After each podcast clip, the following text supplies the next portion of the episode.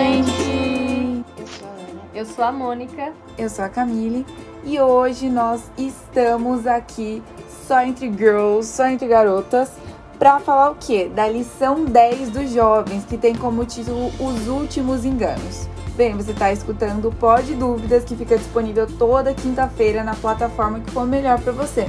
Google Podcast, Deezer, Spotify e lá se vai. Bem, bora para a lição. Bora para a lição. Últimos enganos. O texto-chave dessa semana são alguns versinhos de Apocalipse. É, no capítulo 16, o verso 13 e o 14. E no capítulo 18, o verso 2 e o verso 3. Lá vai a descrição audiovisual que eu amo, que é, é uma tirinha e são três quadrinhos. No primeiro quadrinho tem um aparentemente um egípcio adorando o sol. No segundo tem um homenzinho com uma placa escrito assim: Salvem Gaia, nossa mãe terra. E no terceiro existem três pessoas que estão dando as mãos, é uma foto de alguém em cima da mesa e um fantasma, é aparentemente um espírito com a mesma carinha da pessoa que está na foto. É, bem, e é isso. Eu queria saber, com base nessas informações, se vocês já conseguiram pegar que, que a lição ia trazer pra gente essa semana. Eu acho que é bem. tá até que explicativa essa tirinha dessa semana e com os versos. É, vai falar, a lição vai, vai trazer bastante a questão da adoração ao sol, né? Que foi um ponto muito importante que aconteceu. E aí, eu acho que são três, três itens muito interessantes que juntos formam um só. Que é realmente o engano que vai ocorrer no final dos tempos. Só que a lição vai focar no, no último desenho da tirinha, que é a questão da vida depois da morte e o contato com as pessoas que já morreram. Aham, e eu acho que fica também claro depois que você lê o texto e, e a tirinha colabora para isso, um, quais são os principais problemas, assim, a gente pode usar outras palavras, mas eu acho que os principais enganos que a gente deveria se atentar nesses últimos tempos. Então, acho que existem muitas coisas, mas essas específicas acredito que são chaves, sabe? E dentro disso, é, dessas questões que a tirinha aborda, e que a gente também pode é, ter uma noção muito boa através dos versos, é, a gente pode entender é, essas práticas, esses enganos, como um envenenamento. Porque assim, em Apocalipse 14:8 é dito que é, a Babilônia ela deu o vinho da sua imoralidade para as pessoas e essas pessoas ficaram embriagadas. É, a gente também pode fazer uma analogia muito legal, é como se fosse um envenenamento, sabe? Então, o que acontece? Essas crenças erradas, elas não só confundem as pessoas, ou seja, embriagam as pessoas, mas também elas são tóxicas no sentido de que elas roubam a salvação da humanidade por é, por trazer o, o que é errado, as pessoas se apegarem ao engano, enfim. Aham, uhum. e eu acho que é interessante até ressaltar o a simbologia do vinho, né? Porque ele, ele usa isso justamente para mostrar quão nocivo é. Então, pode ser que em pequenas doses não faça grandes estragos, mas é o caminho para um grande estrago, né? E e aí depois a lição também vai mostrar que existe esse perigo, mas existe um antídoto. E ela vai falar justamente da questão das três mensagens angélicas, né? Que são a nossa proteção contra isso. É interessante que a gente tenha, sabe dos perigos, do o envenenamento, entre aspas, que a gente sofre diariamente. E ao mesmo tempo a, a gente tem o antídoto, mas a gente não vai onde deveria ir. Não vai nessa fonte que tem esse antídoto. Então a gente se deixa contaminar com as coisas, sendo que a gente tem conhecimento disso. Então eu acho que a, a nossa maior, maior falha é isso, é que a gente sabe onde tem a cura, mas por vezes a gente se permite ver até onde até onde eu consigo ir com as minhas forças, sabe? Até onde eu consigo me curar por minha conta própria. Exato. E aí a gente fica muito exposto a esses é, esses enganos especialmente esses dois principais, né? E nesse caso é, a lição destaca também a imortalidade da alma, a gente fica muito exposto e, e, e acaba relevando muita coisa, né? Do tipo, ah, não tem nada a ver, ou não, isso é, não é importante. Quando na verdade é, algumas brechas dificilmente vão ser fechadas se a gente abre elas, né? Sim, a gente fica tipo, nossa, não, se eu é, reprimir isso, tipo, ah, é muito fanatismo, ou enfim, né? É realmente é, muito forte isso. E dentro da imortalidade da alma, é, é uma coisa assim que, tipo, tá arraigada em nós e, e tanto é que foi, eu acho, eu gostei muito, né? Que a lição passada, as lições passadas trataram sobre isso, né? Sobre um, um trimestre inteiro em relação à imortalidade. E a gente pôde ver o, o quanto isso tá arraigado na sociedade. O outro, é, como a Mônica até citou no começo, foi é, o culto ao sol, que na verdade é o culto uh, ao dia de domingo né? Então, a consideração do dia de domingo como sagrado. E por que que isso é errado, assim, sabe? Por que que, tipo, ah, eu não posso guardar o, o, o domingo ao invés do sábado, eu vou estar guardando a Deus, sabe? Em que sentido? Porque eu acho importante a gente falar é, o porquê disso ser ruim. A gente falou que é, acreditar na imortalidade da alma é ruim. Mas por que, que é ruim? porque que a partir do momento em que você acredita nisso, é, se você acredita que a alma ela nunca morre, então de alguma forma ela pode se comunicar com você. E se ela pode se comunicar com você, então a porta para é, o espiritualismo ela tá assim aberta, entende? E por exemplo, imagina chega uma pessoa que você que já morreu, que você ama é difícil você não acreditar, sendo que você acredita que é, ela de alguma forma não morreu. Entende? Então, e assim, ela vai falar alguma coisa e provavelmente você vai acreditar no que ela falou, porque ela tem credibilidade, porque ela já passou dessa para melhor. Tá vendo mais uma frase aí que, que é, mostra quão tá arraigado é, é, essa crença da imortalidade, enfim. E daí, descredibilização da Bíblia, isso também se é, a alma imortal. Então, existem muitas consequências é, por trás da imortalidade da alma. Então, não é só uma ideia, sabe? É uma ideia que é, traz consequências. Em relação ao sábado também, ao sábado versus o domingo, tem uma consequência, não é só tipo, ai, Deus não quer, sabe? Tem, tem uma razão por trás. E, e qual seria a razão do sábado, por exemplo? Eu acho que um, um ponto muito importante que a gente vê é que nós seres humanos somos insubordinados de natureza. Então, tudo que a gente entende que é uma regra, pra gente é, eu vou quebrar.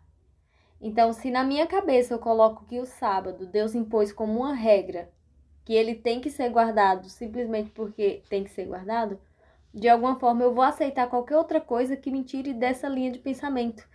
Porque, por via de regra, eu quero quebrar isso, então eu não vou, não vou.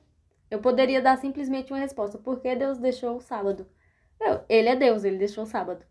Se eu não fosse insubordinada, aceitaria essa resposta, mas como não, então eu vou buscar outros meios de ver qual dia eu posso escolher para adorar a Deus. E na questão da, de, de acreditar na imortalidade da alma, é porque eu vejo assim: nós seres humanos temos que nos apegar em algo para crer mas também a gente não quer que seja simplesmente a Deus. Olhando como num todo, né? Não estou falando por, por crença de religião, cada um tem a sua.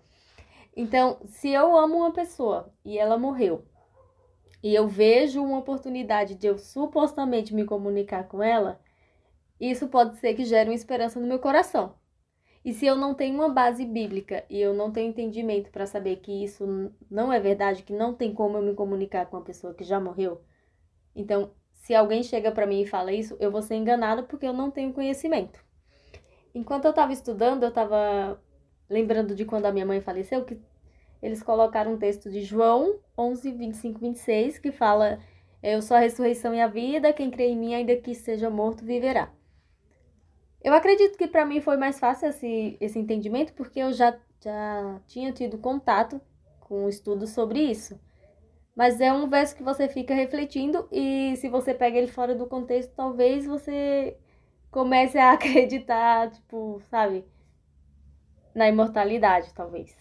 Uhum, e, e eu acho que uma das coisas que mais me impactaram naquela lição que a gente conversou sobre a imortalidade da alma é que se você não entende a morte, você não pode entender a vida.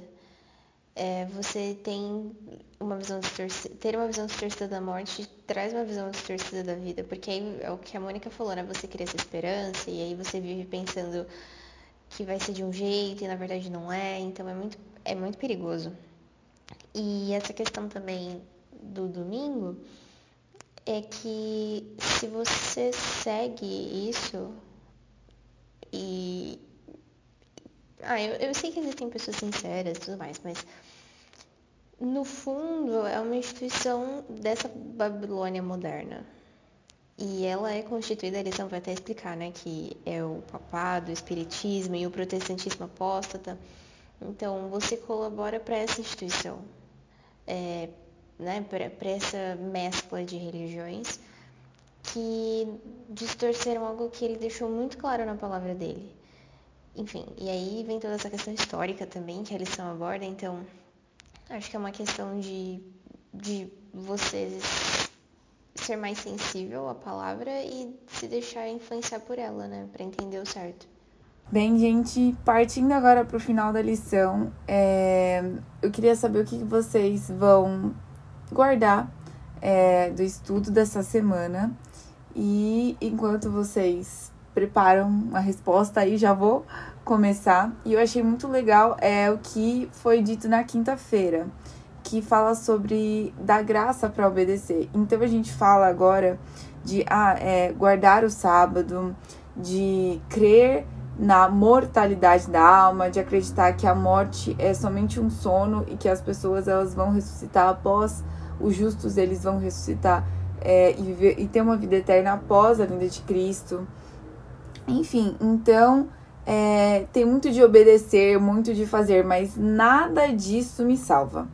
É muito clichê, já falei, provavelmente, eu acho que eu falei isso recentemente. Se bobear, foi no último que eu falei, ou no penúltimo, sei lá. Mas o caso é que nada disso é, é algo que me salva, sabe? Eu faço porque eu sou salvo.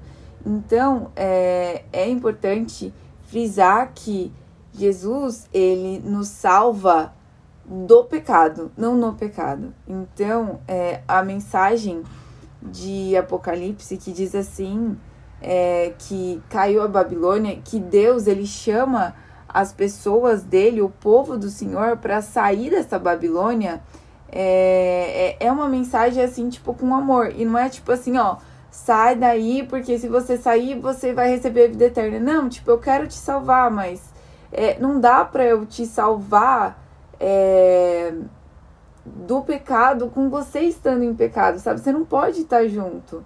É, é, é às vezes é difícil é, descrever isso, mas é, a obediência ela vem com amor. Então é porque nós amamos a Deus que nós obedecemos. Então, e essa salvação que Deus nos dá através de Jesus Cristo, ela, ela tem consequências na nossa vida.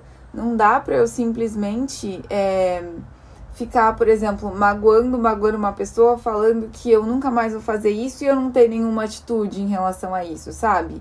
É como se eu simplesmente realmente não pedisse desculpas. Então, do que, que adianta Deus nos perdoar se a gente não quer, se a gente quer, quer continuar errando, assim, conscientemente, sabe? A gente entende que o mundo é de pecado, que nós somos pecadores e, e Deus compreende toda essa realidade porque Ele estava aqui. Jesus, ele passou por tudo que nós passamos e sofreu muito mais. Mas Ele nos estende, tipo, poder para que nós possamos sair dessa Babilônia. Não somente nós mesmos sairmos dessa Babilônia, mas também é convidarmos outras pessoas. E eu só queria finalizar o meu comentário com uma dificuldade também que eu tenho, que é em relação a apresentar essa mensagem para pessoas que quer creiam, é, que creem na imortalidade da alma, ou em ateus, por exemplo, sabe? Eu até lendo essa lição, eu pensei, tipo, em amigos meus, assim, extremamente queridos, e que creem, por exemplo, na imortalidade da alma, e daí eu fiquei, ou creem também é, no domingo como um dia santo, e eu fiquei pensando assim, senhor, como é que eu faço, sabe? Então é um pedido aqui formal para que a gente ore por isso, para que o Espírito Santo seja derramado, para que nós possamos cumprir o nosso papel como é, anjos na proclamação desse evangelho pela graça de Deus. Eu acho que é, é um apelo, né? Essa lição é um apelo e um aviso pra gente. E eu concordo com você, Camille, quando você fala que às vezes a gente não sabe como abordar um assunto assim com os nossos amigos. Mas o, ao mesmo tempo o pensamento que eu tenho é que a gente é raso na questão Bíblia. Então, eles acreditam e eles vão usar argumentos contra a gente que talvez por falta de nosso, nossa dedicação em entender mais sobre o assunto, a gente não vai ter uma resposta. Então é mais fácil eu dizer, tá bom, eu aceito o que você acredita e você aceita o que eu acredito, e eu não vou me contrapor porque eu não vou ter argumentos. Não porque não existam argumentos, mas porque eu não estudei suficientemente para te mostrar essa verdade. Então eu acho que é Talvez seja até pesado dizer, mas eu acho que a gente é covarde nesse fato, nessa, nessa questão de levar a mensagem além. Porque Jesus ele não tinha medo de falar para as pessoas o que estava certo e o que estava errado. Só que ele tinha um jeito, e talvez seja o que falte em nós. É o jeito certo de falar para as pessoas essa verdade. Eu concordo com tudo que vocês falaram, acho que foi muito bem dito. E e eu também fiquei com esse pensamento no final, é, como comunicar isso de forma amorosa, é, não agressiva e sem mostrar que, olha, eu sei de algo que você não sabe porque eu sei mais ou eu sei melhor, quando na verdade não é nada disso, né? E eu gosto de um. Eu gosto de um podcast que um pastor australiano faz, e ele sempre fala daquela abordagem, tipo, em vez de você ir de baixo para cima, você tá lado a lado. Você tenta encontrar semelhanças com aquela pessoa que você está conversando e tudo mais. E aí, a partir dessas semelhanças, você é, lança o seu ponto, enfim. E eu acho que essa é um, uma maneira de fazer isso. E a gente tenta achar semelhanças e expressa essa mensagem. Sucesso, gente. Bem, nossa lição dessa semana acabou, mas semana que vem tem mais. E o título da lição da semana que vem é O Selo e a Marca, parte 1. E o texto tá em Apocalipse 13 aí para você ler. Tá bom? Então, muito obrigada, Ana, Mônica. Um prazer estar aqui. Obrigada por ter escutado até o final, você aí. E até semana que vem. Até semana que vem.